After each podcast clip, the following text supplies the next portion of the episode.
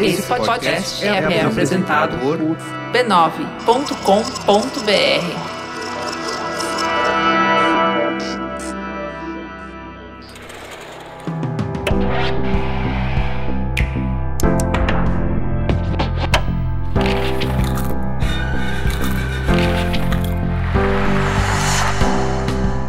Mamileiros e mamiletes, bem-vindos ao Mamilos Cultura, o nosso espaço de reflexões a partir de produções culturais. Eu sou a Juva Lauer e hoje recebo Carlos Merigo, do podcast Braincast, o meu digníssimo consorte. Seja muito bem-vindo, se apresente para os nossos ouvintes. Quem é você na fila do pão? Eu sou o cara que reclama da demora na fila, que nem naquela cena. E aí, vamos, vamos! Você é o cara que pede pão mais branquinho. Isso, peço. Peço pão branquinho.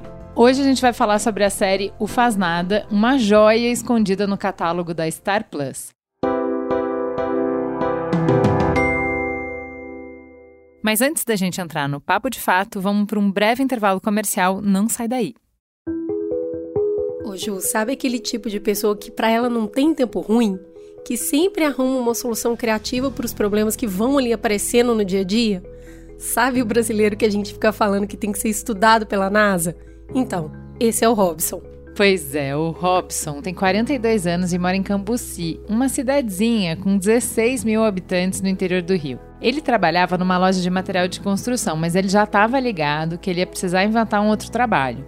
Com o joelho doendo, ele não ia aguentar ficar carregando peso por muito tempo. Então, eu sempre tive vontade de trabalhar nessa área da barbearia, né? Foi em 2018, fiz o curso em 2017, em 2018 eu abri a barbearia. Abri aqui em casa aqui, tudo assim muito simples, não tinha cadeira direita, eu fui fazendo os móveis, como eu tenho uma, uma habilidade de mexer um pouco com madeira, né? Fiz o material todo, fiz a cadeira, fiz bancada, espelho, fui fazendo tudo. Aí comecei devagarzinho, aqui na varanda de casa mesmo, Tava tudo dando certo com a barbearia do Robson, quando aí a vida aconteceu. Chegou a pandemia.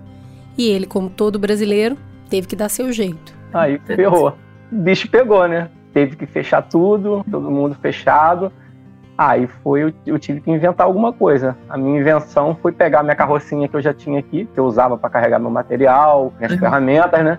Eu falei, não, vou jogar a barbearia ali em cima ali e vou ver no que vai dar.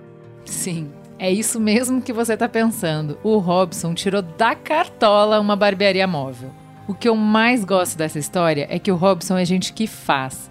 Ele fez a barbearia móvel com as próprias mãos. Aí eu peguei a minha carrocinha que eu tinha aqui, que eu carregava a ferramenta. Eu puxava ela com a moto, né? Então, assim, era uma carrocinha que tinha um espaço de um metro, mais ou menos por 80. Então dava para botar a carrocinha, a cadeira ali em cima ali, amarrar ela, botar o espelho, amarrar e cair para dentro a carrocinha servia para mim como se fosse uma bancada, né? A pessoa tirava a cadeira, botava a cadeira no chão ali, frente para a carrocinha, e botava o espelho em pé nela ali e, e atendendo as pessoas ali por ali. Depois eu fui lá, fiz a bancadinha legalzinha, fui esquematizando direitinho, fiz as gavetinhas, fiz um esquema lá que eu conseguia tirar a gaveta da minha barbearia lá, encaixar ali por baixo ali para poder proteger as coisas, o material direitinho. Uhum. Então foi ficando bem melhor o projeto, né? Claro que não foi tudo fácil. Toda inovação deixa as pessoas ali meio desconfiadas. O Robson teve que conquistar os seus clientes aos poucos. E o sucesso veio mesmo quando ele e a sua barbearia móvel apareceram num programa de TV que é muito famoso. Ele que não é bobo nem nada, aproveitou para falar que além de barbeiro, ele também trabalhava como marido de aluguel, o famoso faz tudo. Com o tempo, os comércios começaram a reabrir e a concorrência para o serviço de barbeiro ficou maior. Mas como vocês já sabem, deixa pro Robson, porque ele já deu seu jeito de novo. Mas a parte da repercussão para mim foi bom nessa época, porque esse conjunto do, do, serviço de marido de aluguel com a barbearia, muitos clientes queriam saber, ah, quem foi aquele cara que participou do programa lá da Fátima, que teve Entendeu? Então uma coisa uniu a outra. Então o pessoal que deixou de cortar cabelo começou a me chamar para fazer os serviços de marido de aluguel e a coisa foi andando. Então, tipo assim, eu vou, eu vou me reinventando toda hora. Esse serviço de marido de aluguel é um serviço que quanto mais você souber fazer determinados tipos de serviço, automaticamente mais clientes você vai ter. Então isso aí eu vou sempre correndo atrás de aprender alguma coisa, de fazer alguma coisa diferente para poder aumentar a minha, minha quantidade de clientes, né? A história do Robson chegou até a Dorflex e foi inspiração para um dos vídeos da campanha Vá em frente e deixa a dor com a gente. Essa campanha conta a história de brasileiros reais e como os seus corres não podem ser atrapalhados pela dor. Na semana que vem, a gente volta com mais uma história de criatividade que também inspirou a campanha de Dorflex. Até lá!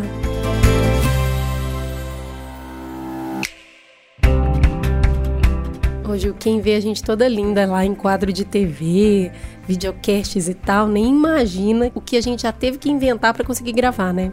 Quando chegou a pandemia, a nossa primeira gravação remota foi um caos. Até dentro do armário eu gravei para tentar melhorar o som. É mesmo, você ficou toda contorcida, encolhida, de mau jeito ali, quase uma hora. Não tem jeito. Toda jornada tem seus desafios. Por isso, eu deixo a dor com Dorflex. Dorflex age na dor e relaxa a tensão muscular. E dura por horas. Dorflex é uma marca 100% brasileira e que ajuda os consumidores há mais de 50 anos a combater a dor. Conheça a linha de produtos e mais informações em dorflex.com.br. Dorflex é relaxante muscular, de pirona monoidratada, citrato de orfenadrina, cafeína anidra. Se persistirem os sintomas, o médico deverá ser consultado. Vamos de sinopse. Hello? Vincent, amigo mío, te habla Manuel Tamayo Prats. Um emblemático dandy portenho, crítico gastronômico, sofisticado e provocador, convive há décadas com uma empregada que resolve tudo para ele, da limpeza da casa aos seus problemas mais íntimos. Mas uma reviravolta inesperada do destino o deixa sozinho e o leva a perceber que ele realmente não consegue fazer nada sem ajuda. Quando uma garota inexperiente e ingênua do interior do Paraguai aparece em busca de emprego, ele deve decidir entre contratá-la e ensiná-la todas as suas manias, ou tentar viver sozinho. Este choque de culturas e gerações levará a situações ternas e inusitadas que ensinarão muito a ambos. Mm, holy shit, this is sublime. ¿Qué dijo? Shit quiere decir mierda. Dice que le parece horrible. Então vamos lá. Primeira coisa, a gente assistiu juntos essa série, né? E a gente gostou demais, assim, foi, foi a gente assistiu numa sentada. A série é super curtinha, é, são cinco episódios de 30 minutos cada, então é bem, bem gostosinho, assim, de assistir. Carlos Merigo, o que, que a série te fez refletir? Primeiro que ela tem esse- essa tradução horrível no Brasil, né? Que é ou faz nada, que assim, o cara, o tradutor bateu o olho, sei lá, no pôster, na, na, na sinopse e falou, ah, vai ser isso aqui mesmo, não assistiu a série. Então, perdoe a tradução em português e leve em consideração o título original, que tem tudo a ver, aliás, com a série. Nada. Certo? Certo. Vamos chegar nisso, a gente ainda vai falar sobre isso. Ah, tô queimando pauta. Muito bem. É, bom, acho que a série tem um, um, um quê de The Bear argentino, para quem assistiu The Bear, que está na própria Star Plus, aliás, recomendo, que é essa paixão pela comida, né? Acho que foi a coisa que mais é, é, saltou aos olhos e não ao paladar, porque a gente não pode comer nada, mas é esse food porn que a série também faz de uma maneira bastante bonita, né? Com essa tem toda a poesia do crítico explicando, né? é, o- os pratos, o preparo, né? Como se faz, quais são os ingredientes e também todas essas cenas muito bem filmadas da, dessa comida. E, e ele coloca isso nesse contexto da Argentina, né? Do, essa romantização, né? Do, do portenho, da Argentina, da cidade de Buenos Aires, que eu acho que pode ser até reducionista e estereotipada, talvez, né? Talvez, não sei se os argentinos vão concordar com toda essa visão, mas é, ela me fez sentir bastante essa, essa, essa cultura da Argentina, né? Que pelo menos nós brasileiros é, valorizamos e quando a gente pensa em Argentina, em, em Buenos Aires, é o que a gente lembra, né? Dessas, é, dessa gastronomia, né? Dessa é, boa vivância, digamos assim, que os portenhos sabem, sabem viver. Então, é, você estava falando de crítico gastronômico. É, eu acho legal que ele fala que o crítico ele tem mais a falar quando a crítica é negativa, né? E isso me incomoda, né? Porque eu sempre penso, eu sempre fico com dó, né? Porque eu trabalho de um monte de gente envolvida, porque é, aprendeu um processo, porque pode ser que naquele dia não estava bom, mas todos os outros são bons, enfim. Eu sempre fico com dó das pessoas que recebem uma crítica ruim, né?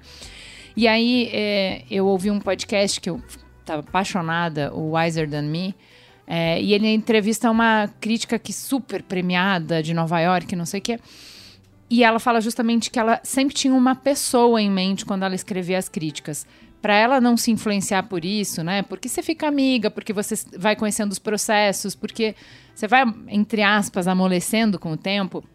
Para ela ser muito é, é, criteriosa no que ela vai escrever, em como ela vai fazer a análise, ela pensa numa mulher que só tem 100 reais para sair para comer, ela guardou esse dinheiro durante algum tempo e é uma ocasião especial para ela. E ela usa a crítica para escolher em que lugar ela vai. Então, quanto mais ela puder ser descritiva, explicar o que, que ela gosta, por que, que ela gosta, onde é que ela vê valor, ou o que, que ela não gosta, por que, que ela não gosta, o que, que ela não vê valor, mais ela deixa a decisão na mão dessa pessoa né? Não é sobre eh, fazer a cabeça das pessoas, mas é dar é, critérios objetivos e subjetivos para enriquecer a escolha dessa mulher que não, né?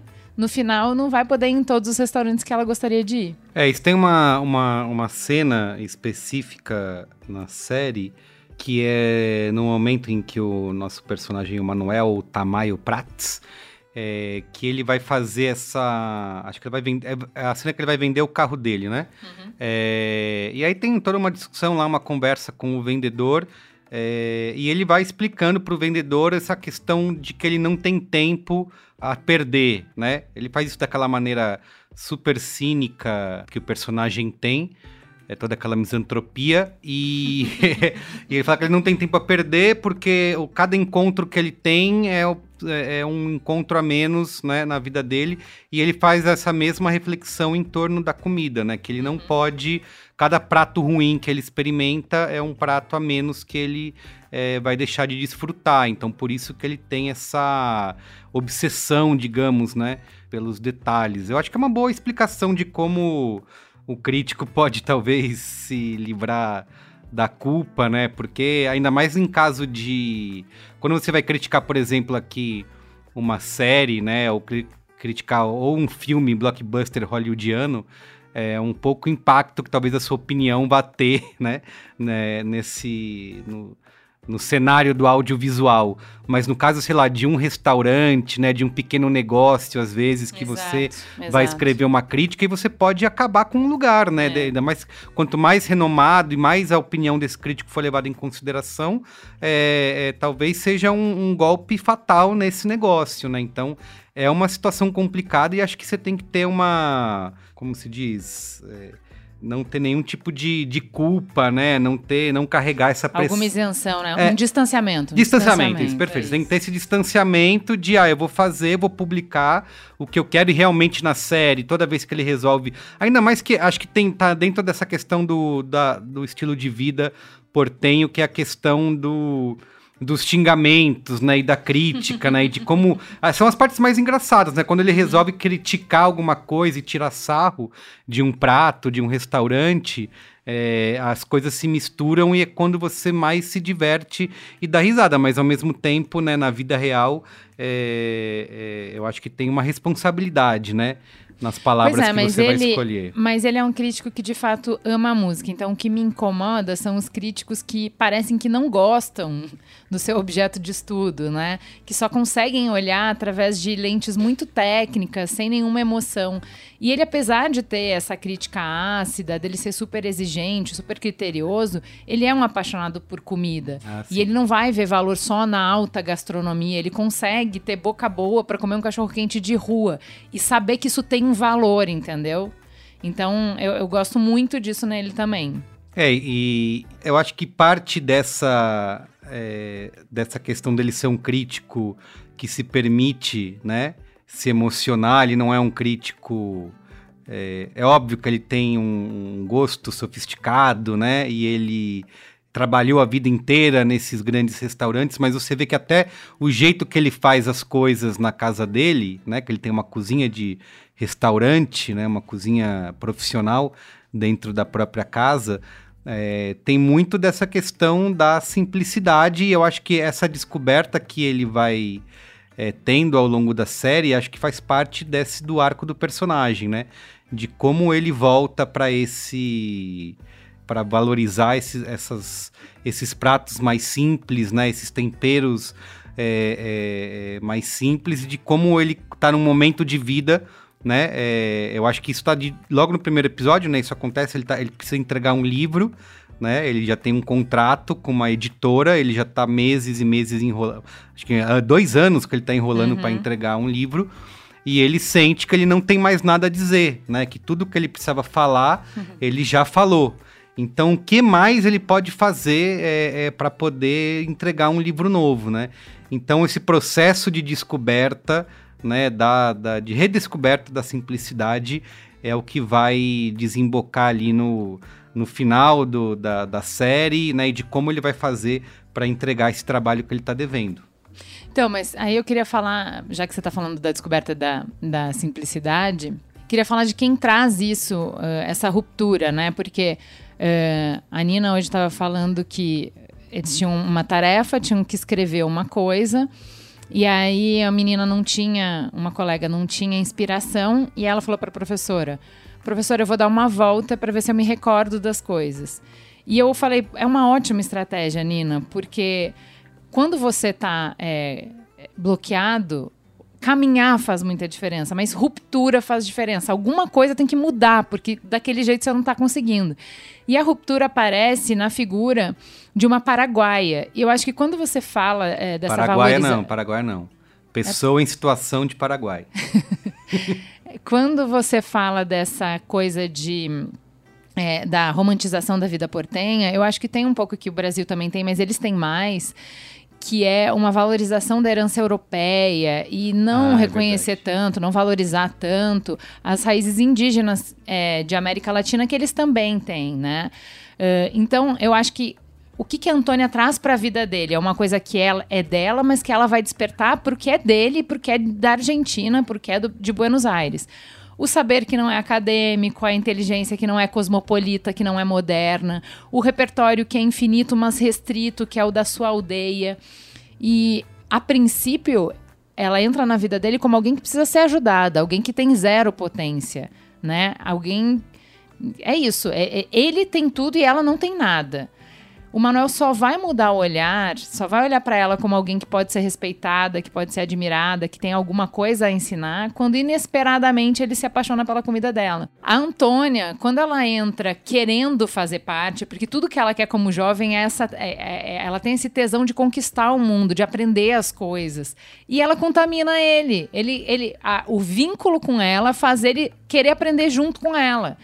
E isso é o que é, o encontro, a troca das gerações tem para oferecer, porque ele tem um monte de coisa: estabilidade, segurança, apoio emocional. É... Ele tem um monte de coisa para oferecer para ela. E ela tem tudo o que ele precisa.